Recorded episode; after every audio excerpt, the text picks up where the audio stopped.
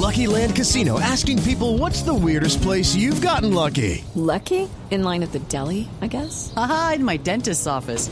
More than once, actually. Do I have to say? Yes, you do. In the car before my kids' PTA meeting. Really? Yes. Excuse me, what's the weirdest place you've gotten lucky? I never win and tell. Well, there you have it. You can get lucky anywhere playing at LuckyLandSlots.com. Play for free right now. Are you feeling lucky? No purchase necessary. Void where prohibited by law. 18 plus. Terms and conditions apply. See website for details.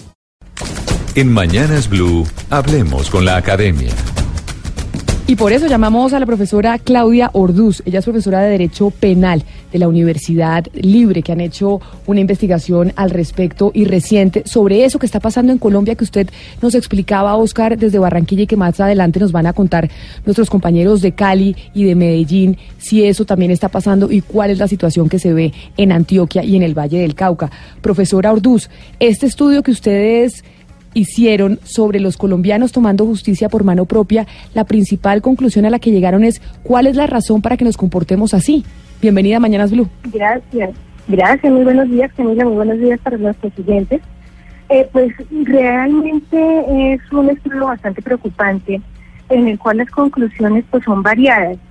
Eh, no sé si puedo hablarte antes de las conclusiones de algunos aspectos que nos han llamado bastante poderosamente la atención.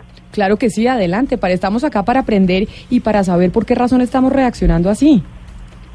Claro que sí, mira. eh, nosotros en el estudio que hicimos precisamente en la Universidad Libre para verificar por qué la concesión judicial, que fue lo que nos llevó precisamente a hablar de justicia por mano propia, eh, pudimos detectar que de cada 10 bogotanos, el 6% deciden tomar justicia por mano propia. ¿Y esto por qué se da? Porque infortunadamente el 83% de la población desconfía del aparato judicial. ¿Con qué nos encontramos? Escuchando las intervenciones previas, con que efectivamente eh, de pronto por la tramitología, de pronto por el por tantos aspectos que se deben valorar eh, jurídicamente, de cada 10 capturados, por ejemplo, por un delito de hurto, tres quedan en libertad pues de una manera muy pronta.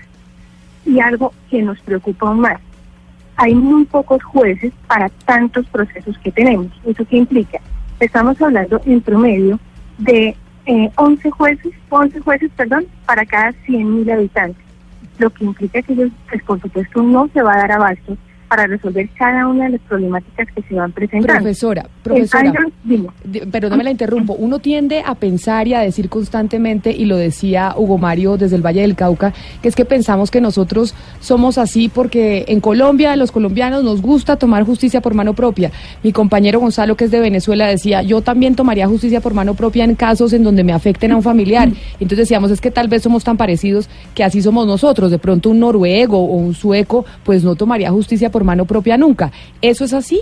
¿Es realmente porque está dentro de nuestro ADN o es básicamente porque la justicia no está funcionando? Pues influyen varios aspectos. Uno, esa falta de tolerancia. Infortunadamente todos actuamos simplemente por impulso. Acción, reacción. ¿Qué ocurre? Un carro cierra al otro y inmediatamente se bajan agredirse y no pensamos en cómo poder solucionar pacíficamente el conflicto. Al punto que todo se quiere llevar a instancias judiciales. Y eso que hace simplemente engrosar los eh, el potencial de procesos que se llevarían en cada juzgado, en cada juzgado, llevando a que eh, sea muy complicado darle respuesta a cada uno de ellos y por eso tomándose de una manera más rápida la justicia de manera directa, evitando la justicia ordinaria y acudiendo a, la justicia por mano propia. Entonces uno de esos sería falta de tolerancia. Efectivamente, no nos hemos educado en tolerancia, eso podría ser uno. El otro sí viene siendo la desconfianza en la justicia. Tristemente, pues toda aquella información que se ha dado, nomás de las altas cortes, entre otros, pues desestimula ese convencimiento de que la justicia está actuando de una manera eh, pues correcta. De, Sí, de otro lado también influye pues la tramitología, ¿no? Que siempre pues conlleva que de pronto las personas digan, no, mejor tomo la medida de una vez y salgo más rápido que irle a iniciar el proceso. Señor, A ver, profesora, pero la, la pregunta es, ¿cómo uno puede ser tolerante, por ejemplo, ante el asesinato de un familiar o la violación de un ser querido? Una, una hermana, claro. una madre, ¿cómo, pero, pero la pregunta es, ¿cómo uno puede ser tolerante? No es un tema de justicia, es cómo uno puede tolerar ese tipo de, acto, de actos. No, es que ahí no se trata de que lo toleremos, ahí se trata de que nos eduquemos, porque es que en últimas no se trata de pensar en que vamos a tolerar eh, la muerte de un familiar o el acceso carnal violento de algún familiar, se trata de que este hecho no ocurra, de que no tengamos otro garabito, otro Uribe Noguera. ¿Y eso qué implica? Que tenemos que partir desde la educación, en la cual, por supuesto, los medios de comunicación toman un papel muy importante y nos evitan a través de tanto populismo punitivo que se nos sigan engrosando esos niveles de justicia por mano propia. Eh, Entonces, sí, profesora. educación en esos casos. Eh, En ese sentido, profesor Orduz, eh, yo le quería eh, preguntar por la incidencia de la cultura machista, esta cultura de guapos y los discursos dominantes. Le doy un ejemplo. Por ejemplo, un funcionario público, alguien de la autoridad, que sale y dice en redes sociales que va a atender los delincuentes de a uno, tráigame los que yo los atiendo de a uno. Ese tipo de comportamientos y ese tipo de discursos eh, que cuando vienen de, de la autoridad, eso no ayuda a perpetuar toda, toda esta cultura machista y, y todo ese uso de la fuerza eh, por encima de, la, de, la, de la ley. Sí, claro. Por eso te digo es que mucho influyen también nuestras redes sociales, porque si se va mostrando de un lado, pues que es lo más práctico, que está funcionando, y por el contrario, cuando vemos eh, la justicia ordinaria, nos muestra pues que no tiene los niveles de respuestas rápidos que espera la, toda persona, pues claro, eso va perturbando eh, la aplicación correcta de esa justicia por mano, de esa justicia ordinaria y tomar en consecuencia esa justicia por mano propia. Entonces ahí es, digamos que una influencia directa porque muchas de las personas se dejan llevar por lo que nos dicen los medios de comunicación y por las redes sociales, que es lo que está invadiéndonos a todos. Profesora Orduz, tenemos muchas preguntas aquí en la mesa, pero a propósito del tema, queremos que usted escuche otros testimonios de nuestros oyentes cuando les preguntamos, ¿entregaría usted al violador de su hijo o al secuestrador de sus papás a las autoridades o lo castigaría directamente? Ellos nos mandan sus mensajes a través de WhatsApp al 316-415-7181 y mire las respuestas que encontramos, porque esto nos sirve para imaginar un poco lo que están pensando los colombianos frente a este tema. Sí, Camila, desafortunadamente en este país la justicia es solo para los de Ruana. Realmente si eso me pasara a mí o a un familiar, a una persona cercana, yo sí mato. Yo sí lo mato. Lo mato porque entregárselo a la justicia es que lo pongan a vivir bien y que le den protección al 100%. Y ahora este es, este es un ejemplo que mucha gente piensa así, dice, si me violan a mi hijo yo lo mato porque la justicia no hace nada. Otro oyente que se comunicó con nosotros. Buenas tardes, Blue Radio. Eh, sobre el tema para opinar, mi nombre es Eliseo Angulo y yo lo que haría era lo siguiente. Pues yo le daría la oportunidad a la persona que cometió el delito. Y si ya la justicia no hace nada, pues lo buscaría y ya haría mi, mi propia justicia. Si ve Oscar, ahí sí también está esa nueva modalidad, que si la justicia no opera, entonces usted va y lo busca y, y hace usted justicia por mano propia.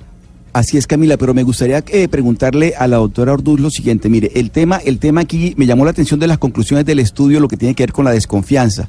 Es decir, por algo existe el derecho. El derecho existe, existe se crea precisamente para, para acabar con la barbarie, para ponerle orden, digamos, a estas expresiones eh, de, de- de irracionalidad total. Pero mire, en el tema de la desconfianza, eh, cuando, cuando no, usted no confía en la policía, cuando no confía en el juez, usted lo que hace es que usted procede de una manera, eh, yo, me- yo lo digo irracional, porque es que usted está pasando por encima de la ley que es la que debe aplicarse en estos casos, porque si no estamos en la barbarie. Entonces, ¿por qué, cómo, se reafirma el concepto de la desconfianza en la autoridad en el estudio que ustedes hicieron, doctora Orduz?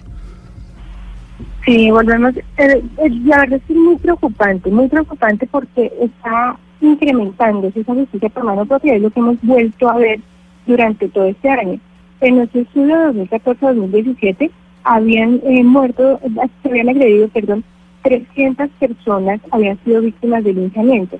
En este año se nos ha multiplicado la situación bárbaramente. Todo el tiempo estamos escuchando situaciones de linchamiento y eso no es otra cosa que desconfi- desconfianza en la justicia. Lo que les comentaba en algún momento, ¿a qué nos enfrentamos? Se están recibiendo más o menos un promedio de 2.700.000 eh, procesos, no más en el año 2017, de los cuales se pudieron eh, dar en solución más o menos el 1%. ¿Eso qué implica? Que los restantes, ese 99%, siguen mora, sigue pendiente. Y no es tanto porque los jueces no quieren trabajar, no es tanto porque los fiscales no quieren trabajar, sino porque infortunadamente tenemos cualquier cantidad de procesos que no dan abasto para los pocos jueces que tenemos. Les comentaba yo, 11 jueces para cada 100.000 habitantes, eso es una tragedia. Sí, pero Eh, nomás profesora, para un ejemplo, yo, yo le quiero preguntar es, básicamente, cuando uno habla de este tema, eh, se le viene a la cabeza, uno como ser humano se puede volver asesino de la noche a la mañana, o sea, dentro del estudio ustedes tienen como un capítulo o algo dedicado al, al comportamiento de la persona, porque más allá de ser tolerantes o no, es esa decisión de me voy a volver asesino porque tengo que defender algo que considero debe tener justicia. Y la justicia la voy a dar yo y no me importa. ¿Eso lo contemplaron ustedes en el estudio? ¿Una persona se puede volver asesina de la noche a la mañana? Lo que sucede es que las personas por lo general no planean cómo van a actuar. Sucede que fácilmente una persona se nos puede convertir de víctima a victimario. ¿Y por qué se nos convierte de víctima a victimario? Porque en muchas de las ocasiones al ver agredidos sus derechos, entra a actuar en algo que nosotros conocemos jurídicamente y permitimos como legítima defensa. Y ahí la persona, infortunadamente, se nos convierte en un agresor incluso mayor en muchas de las ocasiones que quien nos generó el daño. Luego, sí, digamos que ahí se hace el estudio eh, para verificar qué es lo que nos está pasando. Y ese esa respuesta que nos lleva a lo mismo que hemos venido trabajando. Falta de tolerancia, desconfianza en la justicia, falta de educación en las bases y mucho populismo punitivo, con esa influencia directa de redes sociales y medios de comunicación. Entonces Profesora. yo creo que ahí nos tocaría como trabajar a todos en ese aspecto. Bien. Profesora, acudiendo a su calidad de profesora y de especialista en derecho penal, yo le quisiera preguntar y que nos enseñara cuál es la diferencia entonces entre la legítima defensa y la venganza, ese vicia y todo eso que está sucediendo y que estamos acostumbrados los colombianos y los latinoamericanos. En la venganza, usualmente la persona planea, programa, dice, me hizo, yo le voy a hacer. En la legítima defensa, la persona simplemente responde ante una agresión, entra a responder, no planea nada, está simplemente ante esa respuesta frente a lo que les ocasionaron en ese momento.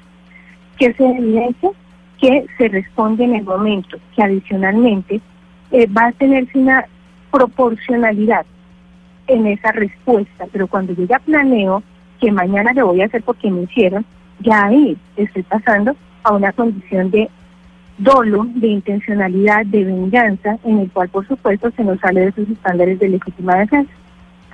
Pues profesora, muy preocupante lo que usted nos acaba de contar sobre ese estudio que hicieron en la Universidad Libre y nosotros Sí, quedamos aún y nosotros Sí. quedamos más preocupados con las respuestas de nuestros oyentes frente a la pregunta que les planteamos, que precisamente era para ponernos para ponerlos en ese debate, porque si usted le preguntan, ¿usted tomaría justicia por mano propia? Y uno dice no, pero cuando le ponen en un en un caso específico donde ya De lo un hace hijo. pensar, ya uno piensa distinto. Profesora Claudia Orduz, no muchas, sabe cómo se va a reaccionar. Así es. Entonces, sí, claro. muchísim- Bueno. muchísimas gracias por haber estado con nosotros hoy en Mañanas Ya Tardes Blue. No, señora, con mucho gusto, muy amable y pues estaremos atentos y ojalá prefiramos acudir a la justicia ordinaria, eh, aun cuando pueda ser un poco más lenta, pero evitar ser victimarios, porque en últimas eso es lo que vamos a conseguir si acudimos a la justicia por mano propia.